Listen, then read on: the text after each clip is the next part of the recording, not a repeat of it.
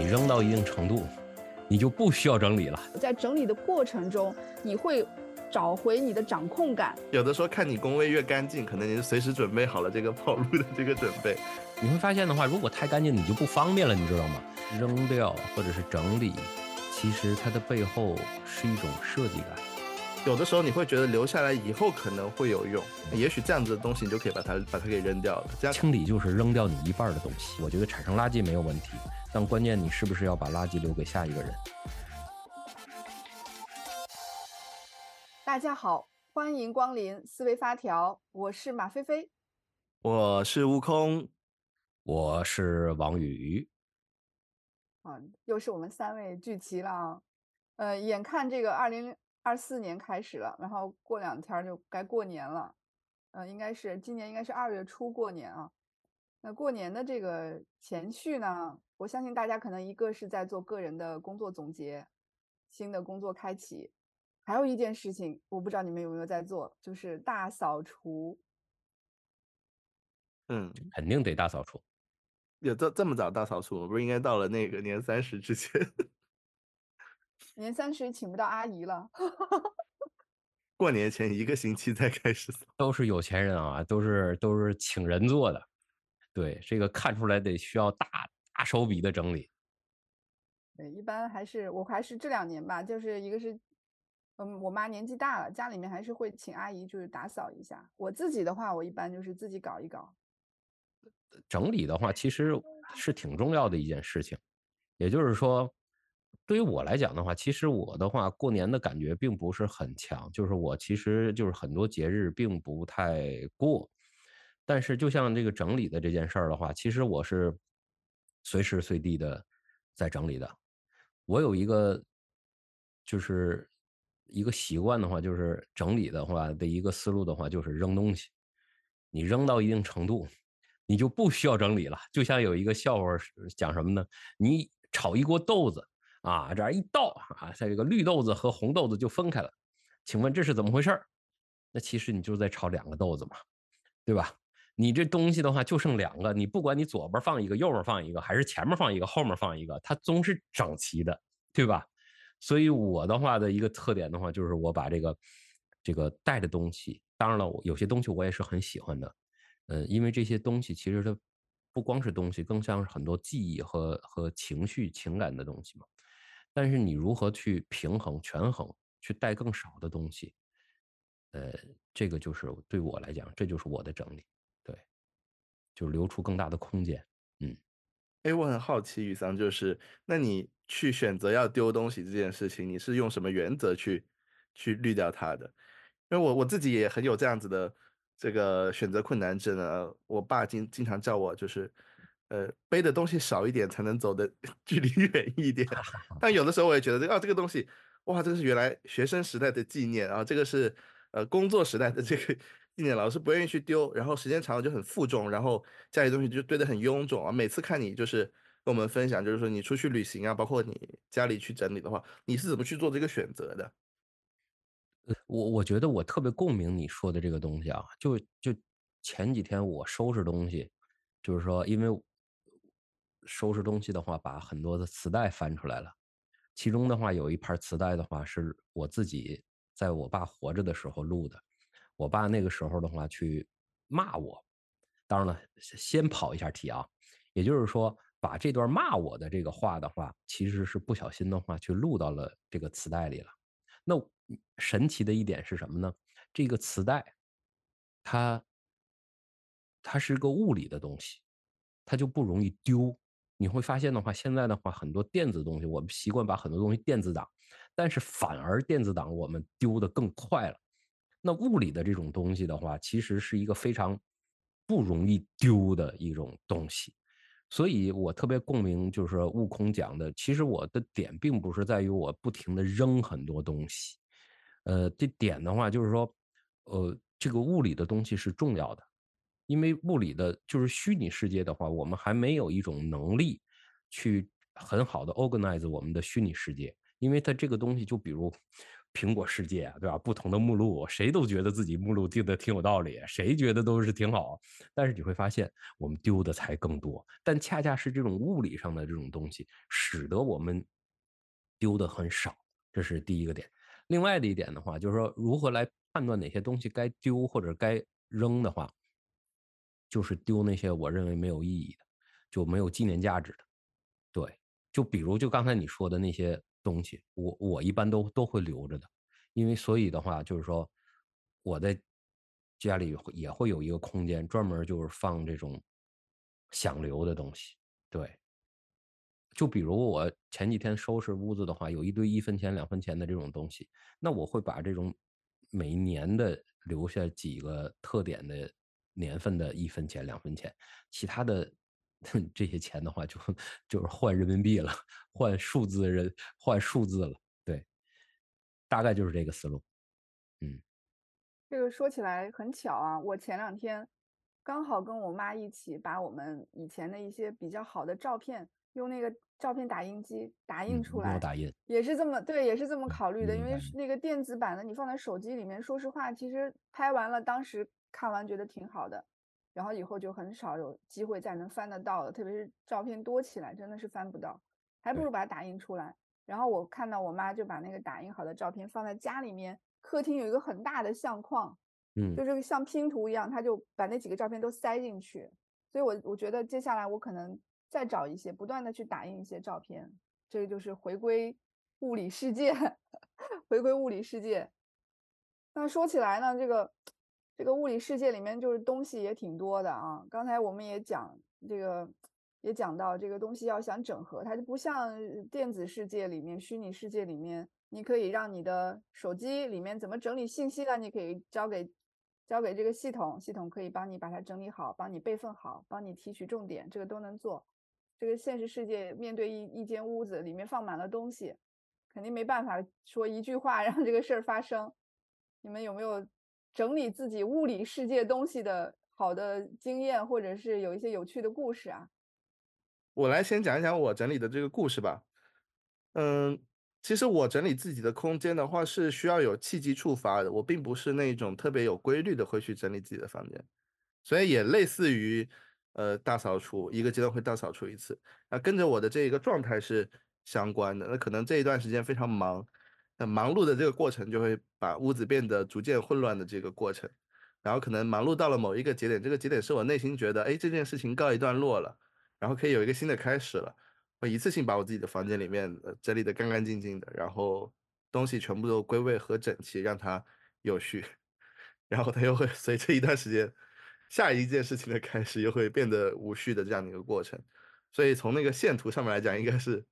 不断的无序，然后啪一下有序，不断的无序，一下子有序的这样一个过程。这个契机是什么？是不是你妈妈站在门口说：“你的房间太乱了，赶紧整理一下吧？”什么契机？呃，这这这算是一一个强强制的一个契机。平时的话。强制有时候那时候吵架吵吵不过了，就会会去这么去做。平时的话，可能就是做，可能工作上面有些里程碑，例如说，呃，一个项目交付了，或者说到了一个 半年度有一个大的交付节点，哎，这件事情感觉自己把这个事儿干的差不多了，对得起自己有交代了，然后也会顺便去整理一下自己那这个房房间的这个状态。那我听就是雨三啊，还有菲菲啊，就是你们好像整理是有另外的这个故事的方式的。你们好像是有一个周期整理的这个规律，也想听听你们的故事。我的话，你给自己设一个基调，当你的这些东西的话违反了这个基调的时候的话，其实你就会被逼着的去整理这个东西。就比如，呃，在我住的很多地方，就是是大部分就是空间很大的，就是说在面上，如果你放什么东西都会非常显眼。在这种基调的之上的话，你自己弄乱了，你自己都会觉得这个东西跟基调的话不太匹配，你自然而然的就会去整理。这就是我的一个一个技巧吧。另外一点的话，其实是什么呢？你会发现的话，自己的家里边的话，其实是你的一个心境的一个折射。你家里边乱的话，其实。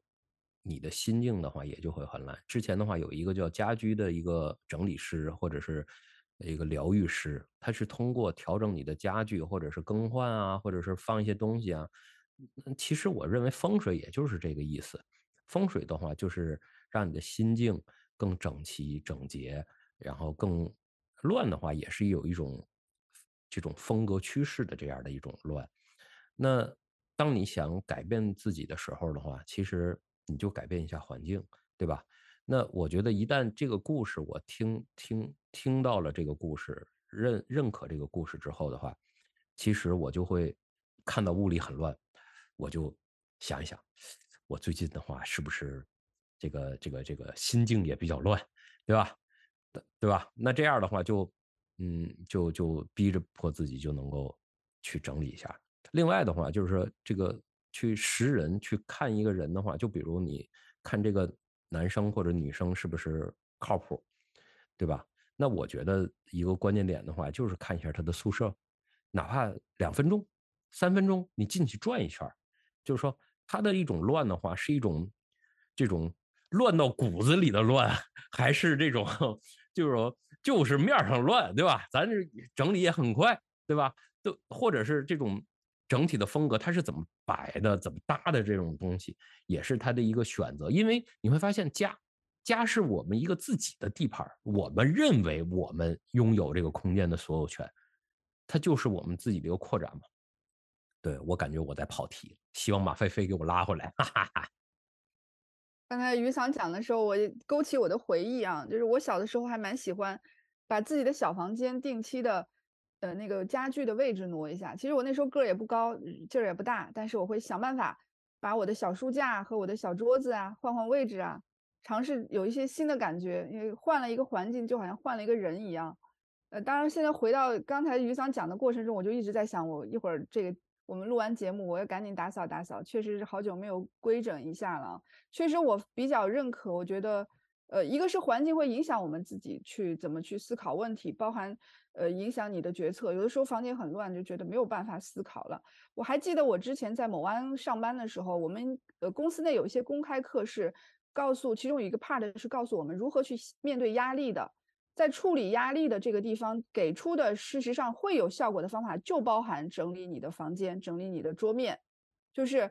这个是心理学机制啊，就是由于由于我们可以把东西整理好，在整理的过程中，你会找回你的掌控感，这个掌控感有助于重新呃，就是呃调整我们的心心态，以及它的结果就是更有序，你会看上去更舒爽、更干净，对吧？这个也会有助于建立一个积极向上的心态，这个是确实是一个有有效的方法啊。所以这就回过来，回过来我发现啊，我我们在职场里面。我觉得好的程序员，他往往桌面都是非常 干净有序的。就有一种非常极端的优秀工作者，他属于桌上什么也没有，可能一就是一个茶杯，然后他的鼠标、他的键盘，然后两个大显示器，然后是别的什么也没有，可能最多有一个桌面小宠物，呃，他的可爱的小摆件啊。我觉得这种这种是极简风程序员，一般来说技术都不会太差。我不知道你们有没有观察到这这类情况。他是有追求的，我觉得这个是这个非常明显的话，这个程序员有追求。但是我现在突然觉得话，就像就像体重一样，你说一个人体重大了、高了好，还是体重低了好？其实到底什么是所谓的健康？我认为的话，其实这一个合理的体重是在于变化的，也就是说，你不应该长时间的处于比较重的状态，你也不应该长时间处于轻的状态。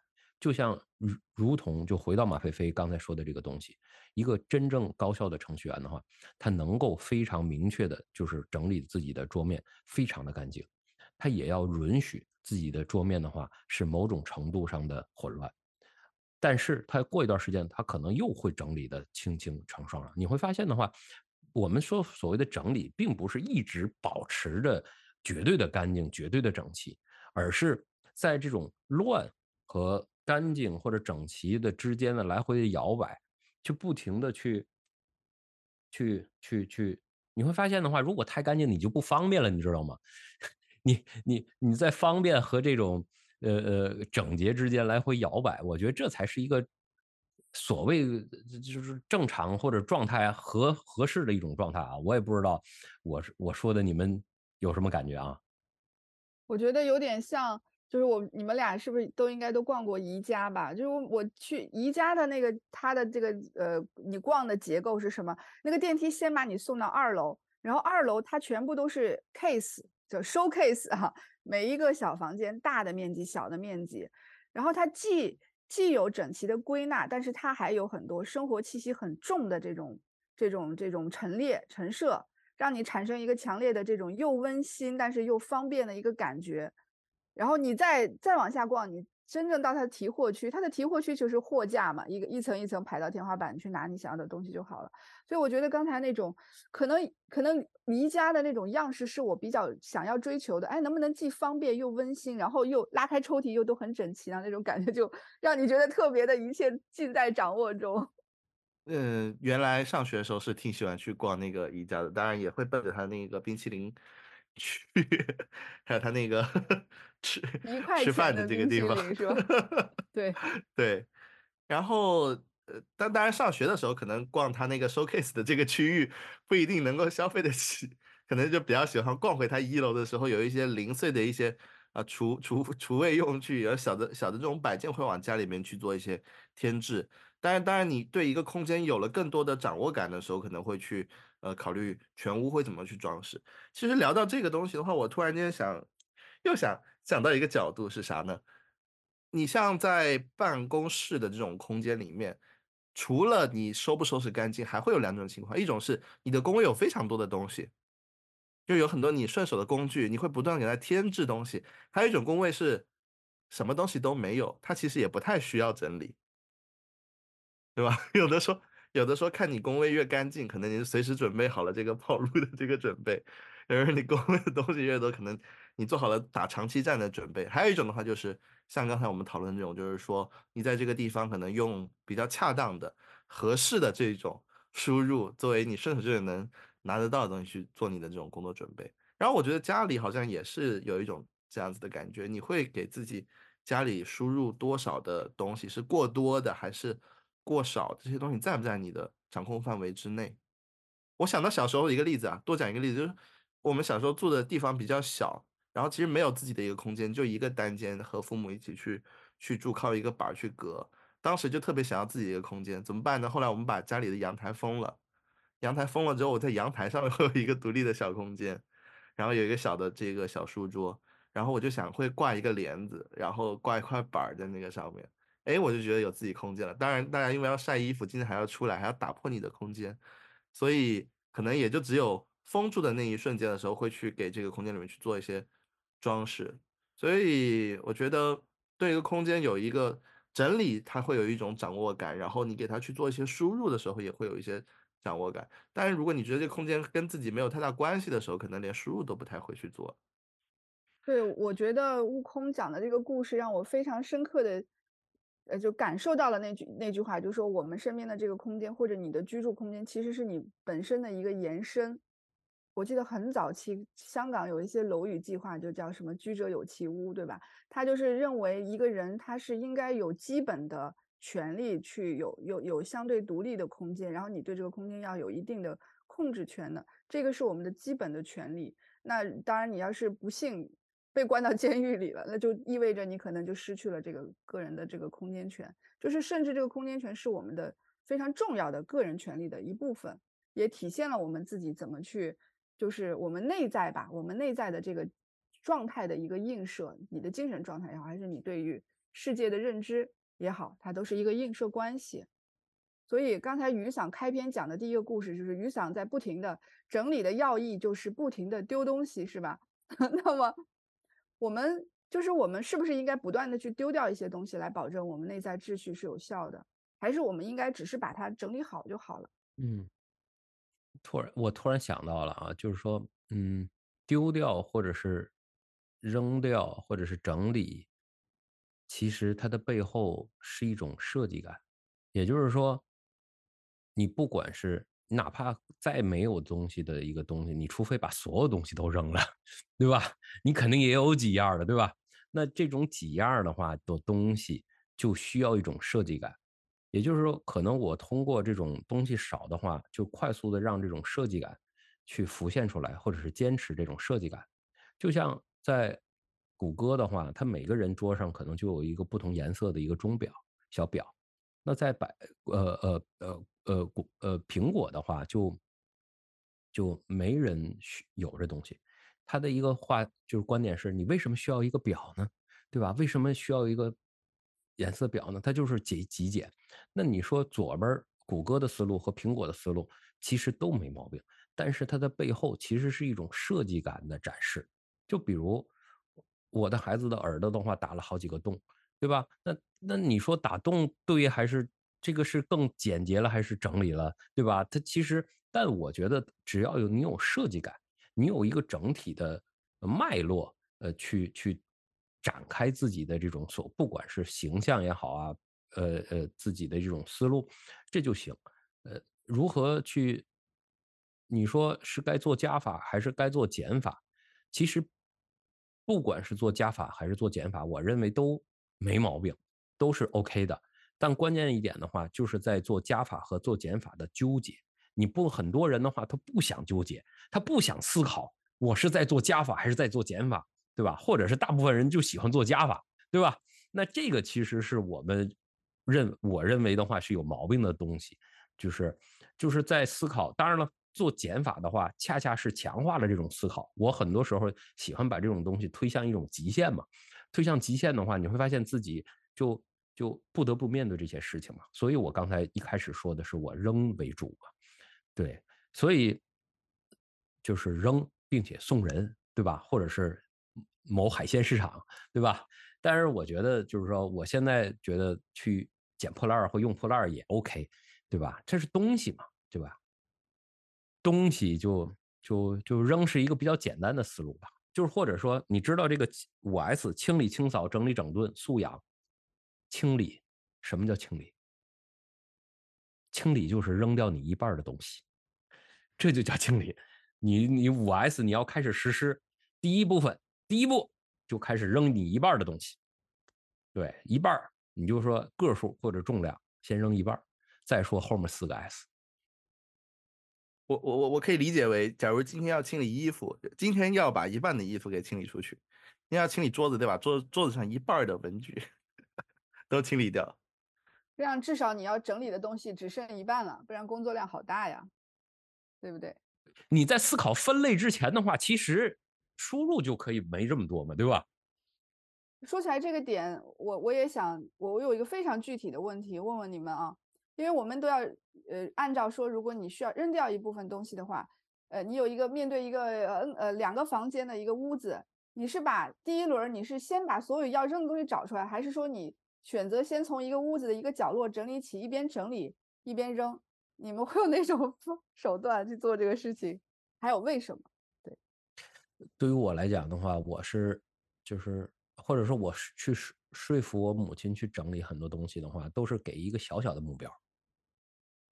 这个小目标，比如说我要把这个柜子移到一个地方，或者是我们认为这个柜子在这个地方不合适，那我会先说这个事儿。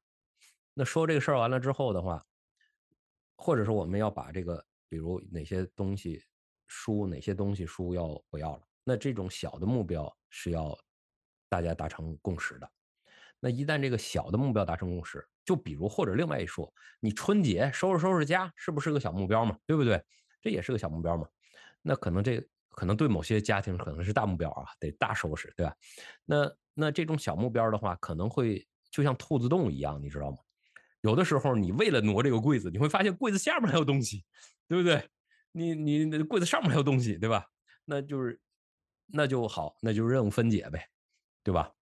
任务分解完了之后的话，你就但注意啊，就是说我强烈建议各位的话，别一天去整理完这些东西，你一定要把这种东西想象成可以一个月整理完，甚至几个月整理完。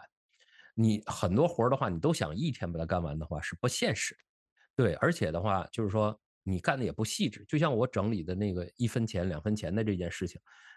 你就是一天，我我也只是整理完了一分五分钱，你知道吗？一分钱的，对吧？那第二天的话再整理两分钱的，对吧？第三天再整理一毛钱的，就这样的思路进推进。不知道我说我这个观点就是小目标，哎，慢慢推进，对吧？把这些周边的这个呃呃兔子洞干掉，哎，这渐渐的有这么几个小项目，哎，你这家里就就利索的差不多了。就是同理，对于目标收，就这个文件夹收收这个整理也是这个思路。哎呀，这个雨伞这个观点好启发我呀！我发现我好像没从这个角度想过这个问题，因为我的话肯定就是菲菲说的第二种，就是我在那儿整理，我要把它从 A 整理到 B，我就边整理边想我在整整整，好像有一点为了整而整，就没有立一个专项哈。这个专项就是，哎，我今天是为了服务于某个 目标整这个东西。像我平时有时候做笔记也是，啥目标没有在那个地方记记记记一大堆东西都输入。所以我就发现有时候整理吧，整理了 A，今天在整理这个笔和文具，哎，突然间就看到了这里可能还有一些摆件，又看到了那些，其实它可以分成多多多个小的这个目标去做做做这种整理，而且你还更有动机感一点。为了要实现它，是它是一个可实现的目标，否则一打开就好像一个兔子洞，这些东西都整理不完，干脆不整理了。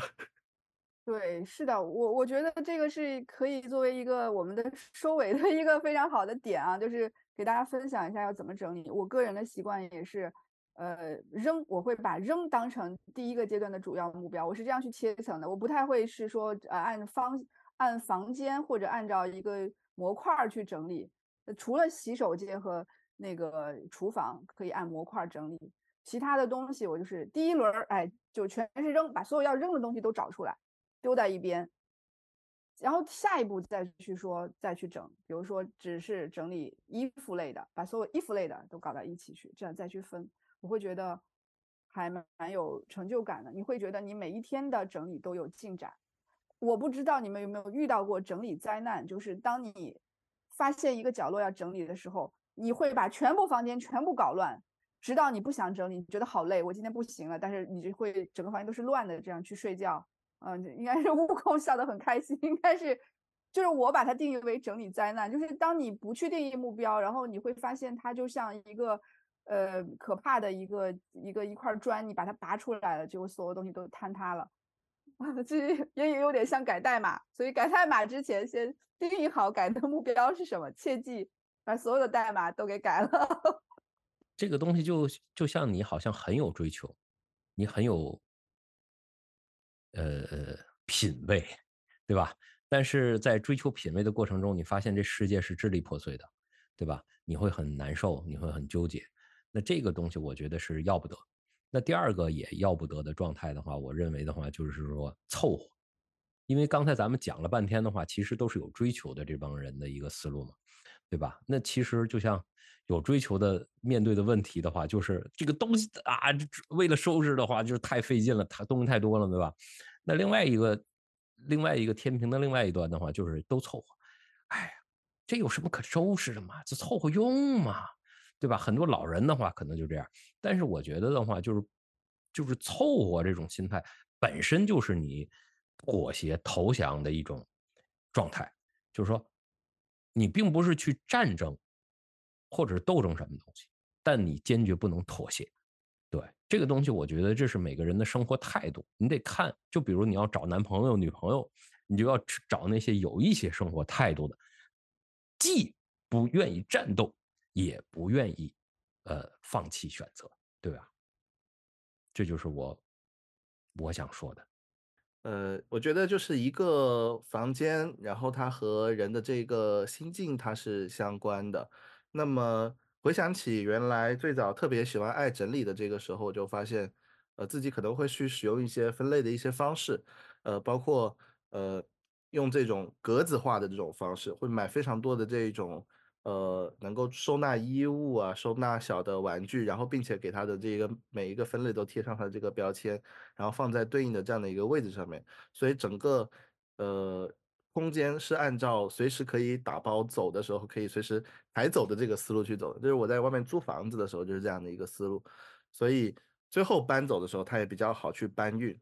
嗯，那如果大家 现在是在外面租房子的话，也可以考虑考虑这样的一个思路，就是呃格式化的、格式化的去整理自己的这个空间，会让你显得会比较有秩序的这样的一个感觉。那对于在家里面来说的话，我觉得。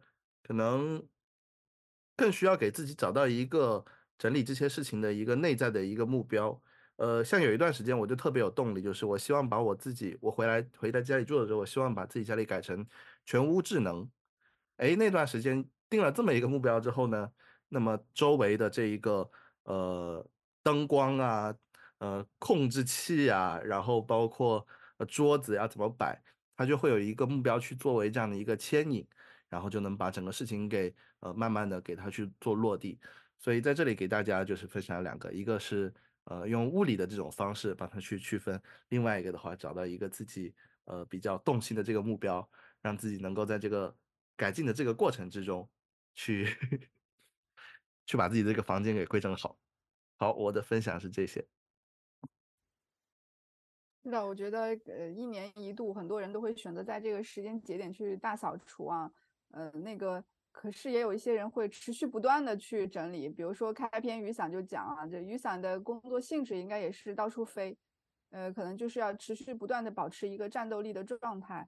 我我觉得，我觉得有的时候我们就像我现在也是在租房子住啊，我觉得租房子反而给我一个比较好的一个感觉，就是我并没有很多时间去，呃，就是把这个整理整顿拖到后面去做，就是。因为你想想，这个租房子，你你你可能找下一次很快就是要换地方住了，所以不希望把东西全部都放得很散乱，避免给自己将来留下一个很巨大的收拾的债务。呃，那么反而说这种状态让我们持续不断的去不断的去打扫和清扫，我觉得这个让自己处在一个这样的状态下，是一个比我个人觉得是个比较健康的一个状态啊，这个是我觉得第一点。第二个就是。我也是个认为跟就是跟悟空的想法一样，就是你的环境是你内心的一个映射嘛，呃，然后我觉得保持一个有序的一个状态，对于自己来讲，你是一个观察自我精神状态健不健康的一个角度。就是当你发现房间很乱的时候，你可以好好想想，是不是我最近有点压力大了，是不是没有太多的花时间在自己的生活上，是不是有点迷失了？我觉得从这个角度来看，你的房间的有序性。要到底有没有效，有没有秩序，反而可以反映你的内心的状态。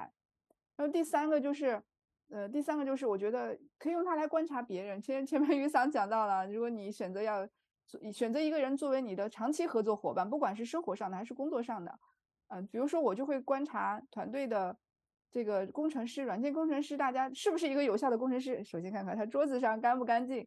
我相信一个高绩效的工作者，他是不会任由自己的。工作环境非常的杂乱的，他是无法忍忍受的。那么我觉得这也是比较好的去观察他人的观察他人的一个手段吧。嗯，最后就是我觉得，呃，大家就是一年一次的整理，可以借机好好的想一想，我今天打算用什么方式来整理，让我的整理过程既高效，然后结果我也会觉得比较满意哦。然后我觉得可以听听我们今天的节目。推荐的一些方法，对的，我我我我我我多说一句啊，是什么呢？是是关于这个产生垃圾的一个事情，也就是说你会发现整理其实就跟产生垃圾相关嘛。我之前做过一个试验，就是我尝试一段时间的话，就是任何塑料的东西都尽可能减少这种使用，你会发现的话根本就没法做到，就因为现在我们已经被这个东西已经侵占了。那如果是侵占了我们。